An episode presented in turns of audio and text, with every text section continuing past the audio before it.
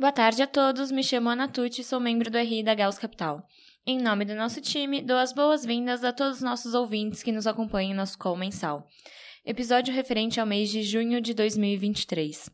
Participam comigo hoje nosso gestor do livro de volatilidade, Felipe Cizé, e nossa economista, Ana Paula Alves. Antes de passar a bola para eles, vamos passar pelas rentabilidades. O Gauss teve uma rentabilidade positiva de 2,94%, o equivalente a 274% do CDI no mês de junho, e no ano acumula 8,07%, o equivalente a 124% do CDI. Em 12 meses, 15,39%, o equivalente a 114% do CDI. Já o Gauss Previdência rendeu 3,11%, o equivalente a 290% do CDI no mês de junho, e no ano acumula 10,08%, o equivalente a 155% do CDI. Em 12 meses, 17,14%, o equivalente a 126% do CDI. Olhando para o Gauss Panorama, o fundo teve uma rentabilidade de 2,55%, o equivalente a 238% do CDI no mês de junho, e no ano acumula 9,47%, o equivalente a 146% do CDI. Em 12 meses, 17,32%, o equivalente a 128% do CDI. E já o Gauss Panorama Previdência rendeu 2,70%, o equivalente a 252% do CDI no mês, e no ano acumula 9,57%, o equivalente a 147% do CDI. Em 12 meses, 17,69%, o equivalente a 131% do CDI. Nesse momento, passo a palavra para Ana Paula para a visão do cenário macro. Obrigada, Ana. Bom, é, ao longo do mês, os bancos centrais de economias desenvolvidas, sobretudo o Fed, é, endureceram o discurso em torno do processo inflacionário. Nos Estados Unidos, o Banco Central optou por manter os juros em 5,25%, porém sinalizou mais duas altas de 25 bips até o final deste ano. Movimento que pouco abalou os mercados já que um arrefecimento adicional na inflação é esperado ocorrer no segundo semestre deste ano e no próximo. Portanto, o Fed teria blefado ao sinalizar novas altas adicionais nas taxas de juros, na visão do mercado. No entanto, após uma semana de dados de atividade mais forte que o esperado, os mercados começaram a acreditar no sinal da autoridade americana de mais dois aumentos de taxa de juros. Se não for um blefe e um Fed ampliar o aperto monetário, isso aumentaria as chances de o Banco Central levar a economia a uma recessão. Nesse contexto, seguimos acreditando em um cenário de soft landing e de desinflação gradual. No Reino Unido, a surpresa Roche foi justificada pelos dados mais fortes de atividade e de inflação. Após duas decisões subindo os juros no ritmo de 25 bips, o BOE, Banco Central Inglês, surpreendeu ao subir os juros em 50 bips para 5%, uma vez que o núcleo do CPI de abril eh, surpreendeu em mais de 3 sigmas e o de maio em mais de 2 sigmas.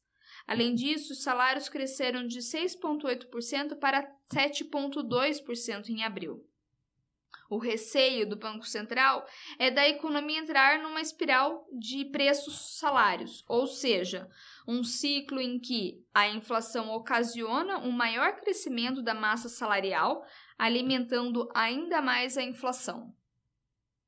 Na contramão, o BOJ, Banco Central Japonês, como esperado, manteve inalterados os parâmetros da política de controle da curva de juro, é, bem como o patamar da taxa básica.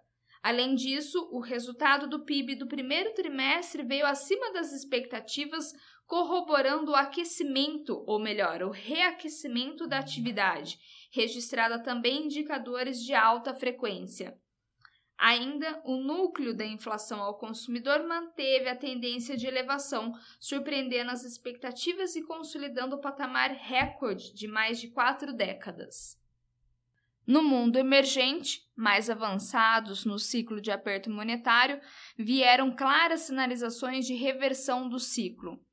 A largada foi dada pelo Banco Central chileno, abrindo espaço para começar a cortar os juros no curto prazo. Já o Banrico, é, apesar do CPI benigno e surpresa baixista de quase 3 sigmas, optou por manter o balanço de riscos para a inflação como altista, em abordagem similar à decisão anterior. Se de fato as expectativas de inflação 12 meses à frente é, continuarem a cair mais rápido que o previsto, como ocorreu recentemente, abriria espaço para a autoridade começar a cortar os juros antes do esperado pelo consenso, isto é, no quarto trimestre deste ano. Por fim, no Brasil, junho foi repleto de fatos relevantes, a começar pelo resultado do PIB do primeiro TRI, é, que superou as expectativas mais otimistas é, graças ao desempenho do setor agroexportador. O resultado teve como consequência a elevação das expectativas no mercado para o crescimento deste ano.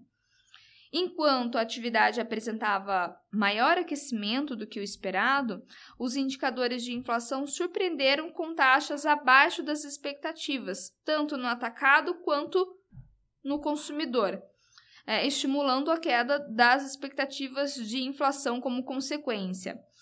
Ah, foi nesta conjuntura que ocorreu a reunião do Copom, é, cujo comunicado excessivamente conservador é, surpreendeu o mercado e também causando um mal-estar na esfera política. A ata da reunião, divulgada uma semana depois, é, esclareceu a intenção é, da maioria do comitê de iniciar o ciclo de cortes da taxa Selic a partir da reunião de agosto. É, mas o destaque do mês mesmo foi a decisão do, do Conselho Monetário Nacional, o CMN, de manter a meta de inflação de 3% com a banda né, de um ponto percentual, para mais, para menos, é, para todos os anos à frente e anunciando o abandono do ano calendário, passando a considerar a meta anual é, num formato contínuo.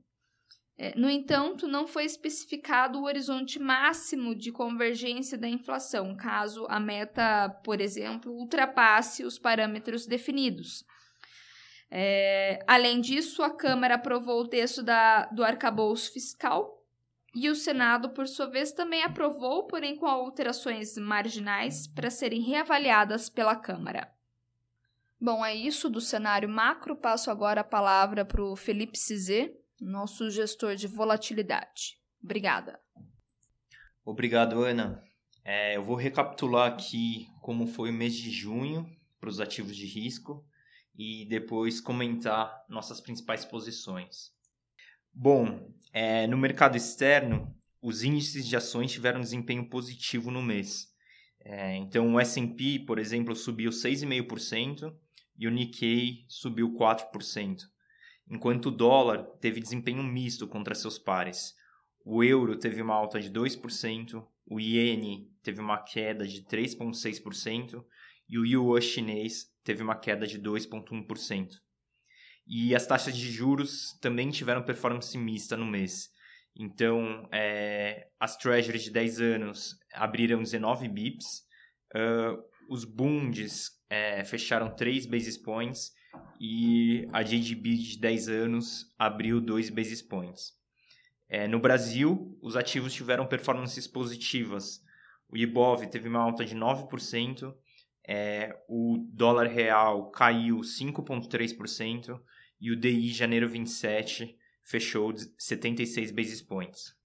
Assim, o fundo registrou ganhos nas posições compradas em bolsas internacionais, é, principalmente no Japão, vendidas no dólar contra o real, nas ações domésticas e na renda fixa local, é, mais que compensando as perdas no mercado de juros de países emergentes. Falando agora sobre nosso posicionamento, é, no mercado de bolsas internacionais, a gente mantém nossa posição na bolsa japonesa, suportada por um BOJ ainda estimulativo, valuations atraentes e a gente continua enxergando um cenário de reflação duradoura, aliado aqui à continuidade do esforço para melhorar a go governança das companhias listadas no país, num ambiente político extremamente estável.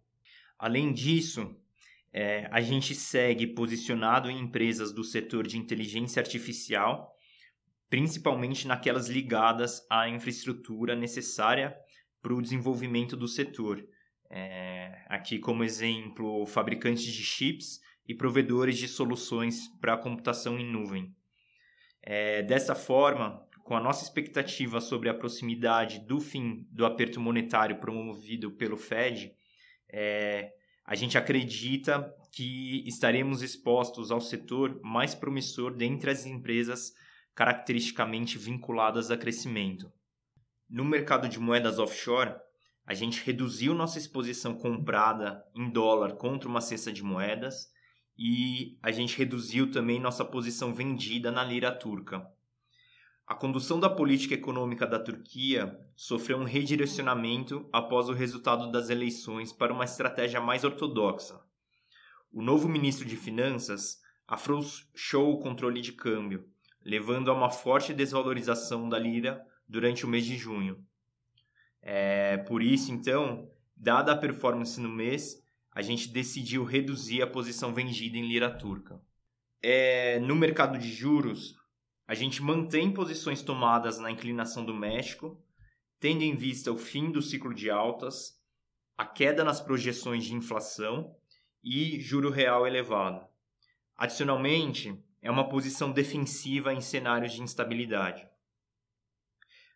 Ainda, a gente continua é, tomados num ano na curva de juros da Turquia, e também continuamos com posições tomadas nas JGBs contra-aplicadas nos swaps de Japão.